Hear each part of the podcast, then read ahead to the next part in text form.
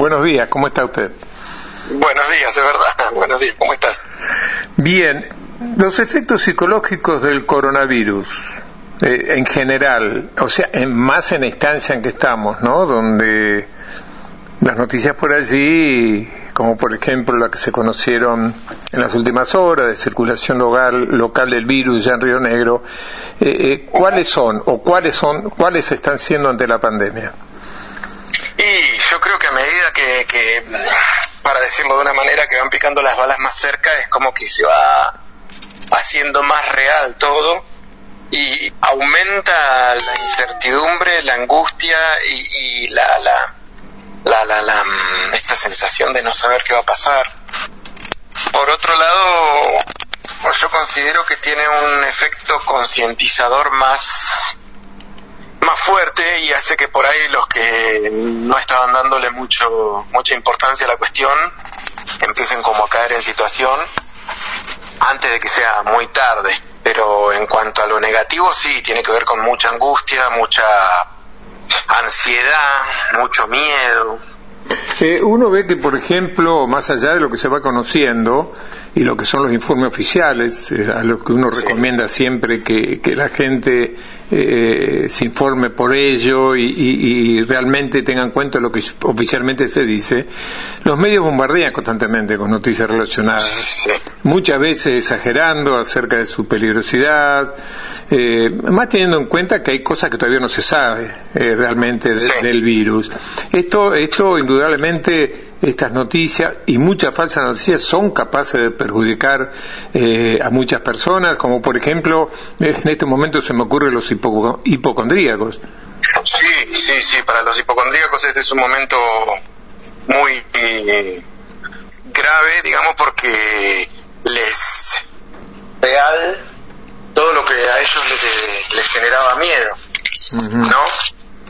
Relativo a la salud, es como que cada vez se está haciendo más más cercano, digamos, para el hipocondríaco, que, que lo único que tiene miedo es de enfermarse, esto lo único que hace es exacerbar todos sus sus este, conductas excesivas de cuidado, eh, en donde si la cuarentena empezó hace dos semanas y media, tres, yo creo que el hipocondríaco hace un mes, un mes y pico que ya está previniendo esta situación.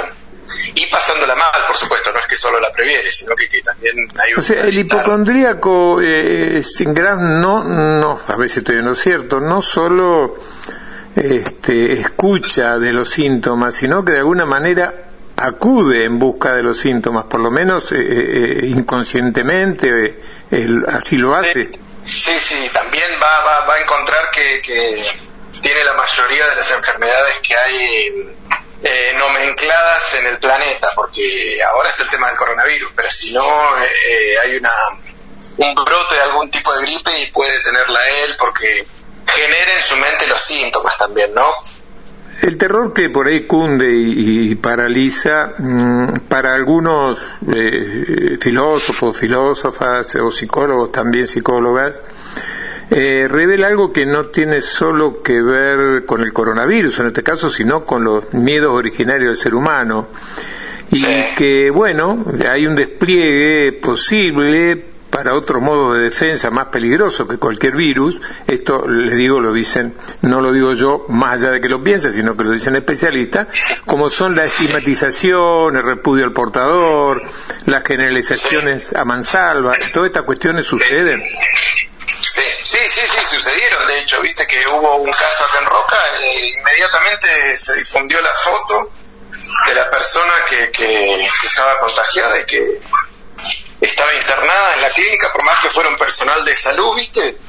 Eh, yo creo que es posible que pasen estas cosas porque no quiero decir la naturaleza humana, pero es una cuestión así medio primitiva de, segregar al al enfermo, al que posee la característica negativa, toda esta cuestión. No digo que esté bien, ¿eh? no estoy haciendo un juicio de valor al respecto, pero digo, pueden pasar este tipo de cuestiones, sí. Claro, pero que, que, existe, evidentemente. Usted como profesional de la psicología, porque uno está pensando también, o estaba pensando en, bueno, el encierro eh, eh, que esto genera, ¿no? El convivir este, permanentemente con las mismas personas. Está también aquellos que lo tienen que hacer en soledad. Eh, ¿qué, ¿qué, recomienda usted en estos casos? ¿Qué, qué comportamiento, si es posible, recomienda en estos casos? Yo lo, que más es tener una rutina flexible pero saludable, levantarse no más de cierta hora, vestirse, hacer un poco de ejercicio, tener un poco de dispersión, si es posible un poco de trabajo también, si no algún hobby o algo que, que, disperse un poco la mente porque si no empieza a, a perder sentido todo, perdemos el horario, se pierde la rutina y nuestro cuerpo necesita de una rutina a nivel orgánico necesita de tantas horas de sueño dependiendo de la persona y la edad, eh, necesita que la alimentación sea a tal hora, que tenga ciertos, ciertas cuestiones saludables. Este, recomiendo mucho la, la, rutina flexible, ponele, porque si un domingo eh, no tengo ganas de levantarme no va a pasar nada. Pero si es lunes y no me levanto hasta las once y media y ya es como que entro en un usted sabe que eso, eso es bastante común, eso está sucediendo muy frecuentemente. La gente no solo pierde noción del día en que está, está viviendo, sino que también de los horarios. Sí, sí, sí. Por eso yo considero que, que es un poco importante ponerse esa rutina, ¿viste? De ponerle. No, no, los días de semana trato de no levantarme más de nueve, nueve y media, diez. Alimentación, que, que, que, vienen como pensamientos eh, catastróficos como el fin del mundo, entonces bueno, ¿qué me importa? ¿Para qué me voy a cuidar? O hubo un momento en que se dijo que, que las personas que tomaban medicación para la hipertensión tenían, eran más propensos al coronavirus, entonces mucha gente dejó de tomar la medicación. Claro, claro. la medicación que los hacía estar vivos, digámoslo de alguna manera, ¿no? Se generan unas cuestiones muy paradójicas en estos tiempos. Bien, eh, ahí tiene, por eso, ahí está la cuestión de lo que hablamos al principio de la información y, realmente a, quién escuchar. Eh, una última preguntita, doctor. ¿Puede haber, después que pase esto, que creemos que va a pasar, puede haber cambio en la conducta de las personas? O sea, digo por, por, las nuevas costumbres, por el acercamiento con la familia de otra manera, por el compartir, por ejemplo, con los hijos también más asiduamente. ¿Puede haber cambios en el comportamiento? ¿Uno se puede dar cuenta de que hay cosas que deberíamos hacer y no hacemos en tiempos de normalidad, digamos? Yo considero que sí, pueden haber cambios y, sería lo esperable que los haya. Hablo de cambios positivos, como decís vos, esto de, que, la gente por ahí pase más tiempo con sus hijos eh, o, disfrute más de, la cotidianidad o, no se pase enredada tanto con cuestiones de dinero como es ahora. Quizás es mi cabeza este idealista esta, ¿no? Pero que por ahí esta cuestión de, de, hacer dinero, hacer dinero, hoy en día el dinero no sirve de absolutamente nada. El que tiene dinero se enferma igual que el que no tiene. Es una cuestión, de hecho, afecta más a la gente que ha viajado. Bueno, ahora ya no, ya está entre nosotros, pero es como que yo considero y espero que sí haya cambio en las conductas y haya cambio en los ideales y en las creencias de la gente. Eh, yo he visto que ha salido una parte muy muy linda de toda esta porquería que es la, la, la, parte más humana de un montón de gente queriendo ayudar a otras personas desde el lugar que puede. Hay gente que, que no cuenta con el dinero, pero sí se le ocurre, eh, no sé, eh, prestar eh, o dar vasos de agua a la gente que está atendiendo a los enfermos, o hacer barbijos. El otro día leía una fábrica de, de whisky de Estados Unidos que se ha puesto al servicio del Estado y está siendo desinfectante.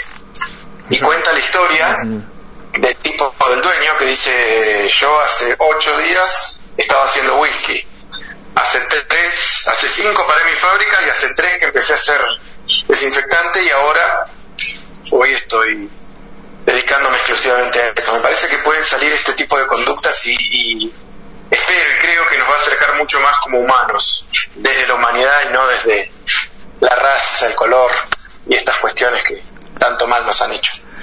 Muy bien, Sincras, le agradecemos mucho su atención con Antena Libre. No hay por qué. Bien, hasta luego. Hasta luego.